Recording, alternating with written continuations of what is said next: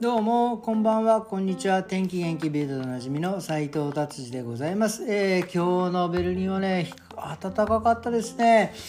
えー、7度とか8度、まあ、ちょっとね霧雨なんかが降ったりとかしてまあちょっとベタベタになったかなと思いました。ただですねうん暖かいのは心地いいですねっていう、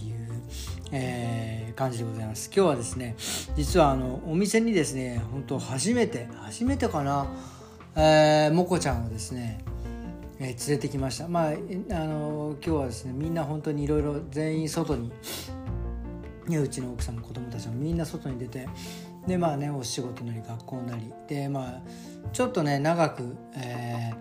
言うんですか誰も帰ってこない時間が続いてしまうのでまあじゃあお店にモコを連れて行こうかという感じですね。連れてきました、まあ、ちょっと電車はねまだモコは慣れていないので、えー、家からですねお店まで。歩いていきました。まあまあありますね。まあ僕一時そのなんか体力づくりのためにというかまあダイエットのためにお店から家まで。ほんとねそれが2ヶ月ぐらい歩いてたかな行って帰って。まあ片道3キロぐらい往復で6キロぐらいですかね。まあその時はそんなに長いなと思わなかったんですけど今回猛虎を連れながらやっぱり歩くとですねやっぱりねいろんな猛虎もいろんな、ね、匂いを嗅ぎたいからあっち行ってこっち行ってとかねなるとですね多分片道56キロ行ったんじゃねえかっていうあのあれですよね。あのゴルフのですねあのほら上手い人だったらねそのほ何穴に入れるとこまでまっすぐポンポンポンっていきますけど、ね、下手な人だと右にそれ左にそれみたいな感じで結局なんか1ホールでなんかめちゃくちゃ歩くみたいなねなんかそんなイメージでしたねまあそれでもう今日はもう帰りはもうちょっと帰りはねきつくてですね、えー、もう本当にあのようやくお家に帰ってきたというような感じでございます。えー、ではですね、ビルド気になる記事いってみたいと思います。えー、えー、とです、ドイツ人はゴミ作りに関してヨーロッパのチャンピオン、すごい、すごいですね。ドイツ人はゴミ作りに関してはヨーロッパのチャンピオンなんてそんなにドイツ人ゴミ捨ててますかって僕、まあ、言いたいですがまあなんか EU の平均よりもですね大幅に多くの包装廃棄物が消費されている。まあだから包装だからそのいわゆるなんだろう。ね包装用紙です包装用紙だったりとかなんかそのなんだろうな、えー、いろんなパッキングするなんかそういうプラスチックとかそういったものがですね EU の平均よりも増えているというような感じでございます。うんでも僕なんかドイツイメージはそんなになんかそこまでパッキングというかそういうのが包装用紙が増えてるとはね思わないんです思わないんですけどやっぱ実際ゴミとしてはなんかやっぱり大量の量が、えー、出ているというふうに記載されています。これでもどういうことなんでしょうね。うんあのー、そうか。まあいわゆるプラスチックごみがやっぱりすごく増えているということを言いたいんでしょうけどうんそうね。だいぶ減ってると思うんですけどやっぱり数字で見るとそうでもないんですね。うん、でもこれはあれですよね、まあ、僕らも消費者側もそうですけどやっぱり生産者側もですね。ねプラスチックじゃなくなんか紙ストローにしたりとかまあまあいろいろ努力してるんで多分これから数字としてね現れてくるんじゃないかなっていうふうに思います。ちょっとねなんかざなんか残念というかあなんか久々にビルドやっちゃってくれたなっていうふうに勝手に思いました。はいじゃあ次の記事いってみたいと思います。えー、今もうねなんか今コロナではないんですがドイツで結構その高熱風邪で、えー、高熱がぐわっと出るほんと39度40度ぐらい出るのがねなんか今流行ってるみたいで、えー、でまあそれの、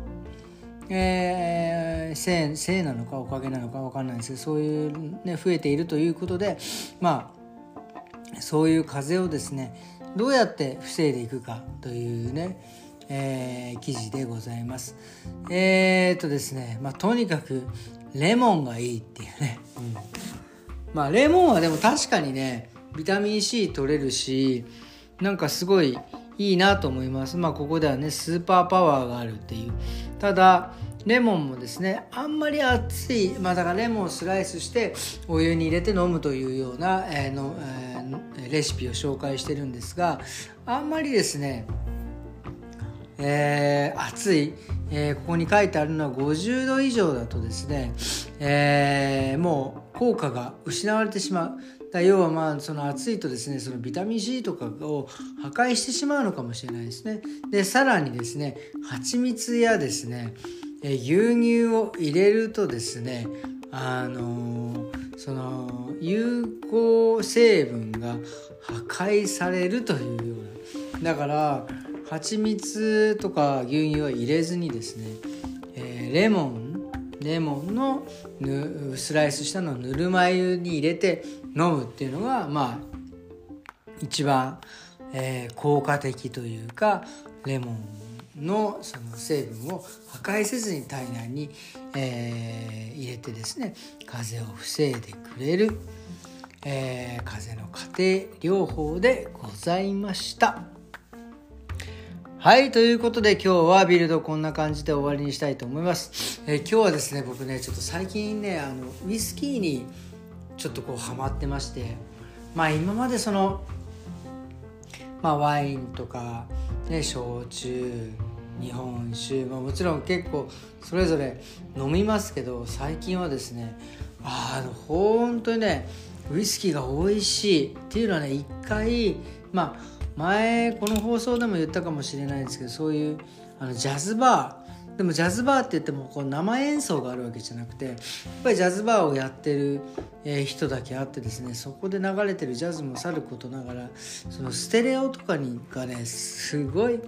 なんか僕あんまりステレオのことはね詳しくないんですが音がもうすごくいいんですよね。それぐらいはうちのね音とそういうね多分ものすごい効果なんでしょうね。そういうスピーカーから出てる音はですね明らかに違うというぐらいは分かる。やっぱりそういうとこだとねやっぱりそういうなんかビールとかワインとかあんまなくやっぱだかウイスキーなんですよね。でそこのねあのたまに行く、えー、ジャズバーの、えー、で出してくれるウイスキーがほとんど日本のものなんですよ。最近やっぱりウイスキーといえばもう日本みたいにはまあなってはないですけど結構日本のウイスキーなんかもね取り上げられている。で本当にハマってんのがですね最近ハマってんのは竹鶴。竹鶴とかですね。あとは、えー、まあもちろん山崎もそうだし、えー、それからあと何だっけ、えー、響とかまあなんかもうこの短時間でまあまあ飲みあさってるんですけどとかあとは、えー、結構ね美味しかったのがなんだっけこれ飲んで匠じゃなくて、えー、タクルじゃなくてうわーうわー出てこない。なんかそういうあのー、日本のですねやっぱり今ね調べてます、えー、結構美味しいなと思った。響きじゃない。あこれこれこれトキなんか意外にねそんなに高い値段じゃないんですけど意外に美味しいというかねあの色はね薄めなんですよ、えー、意外にねこれ僕の体にはね合いますね、まあ、これか今は竹鶴で勝負していこうかなっていう勝手な、えー、あれですけど。あのねまさかねこのようにはまるとは、まあ、何度も言いますが。でもねあの日本のですねウイスキーがですね、えー、こうやって海外で多く飲まれている、えー、っていうのは本当にこうなんか嬉しいですよね。こう日本人としてやっぱりあの日本のものが、ね、海外で売れてでね評高くねもちろん評価されてるっていうのは、まあ、もちろんそのウイスキーもそうだし、まあでうちらの業界もそうだしアートの業界もそうだし何て言うのかなそのね日本人ってやっぱりあのすごいなっていうのをですねこう改めて、えー、思ってますしやっぱり海外でやってるね、えー、頑張ってらっしゃる日本人の人たちは本当に僕はもうねもう25年経ってますけど経ってる今でもね、えー、尊敬してます。それはもうなんか年数がね高いとか低いあの、ね、少ないとかじゃなくて本当に海外でねやっぱりやってる方は僕は本当にリスペクトしておりますというね、えー、お話でございました。ということでですね今日は、えー、こんな感じで終わりにしたいと思います。それではまた明日。さようなら。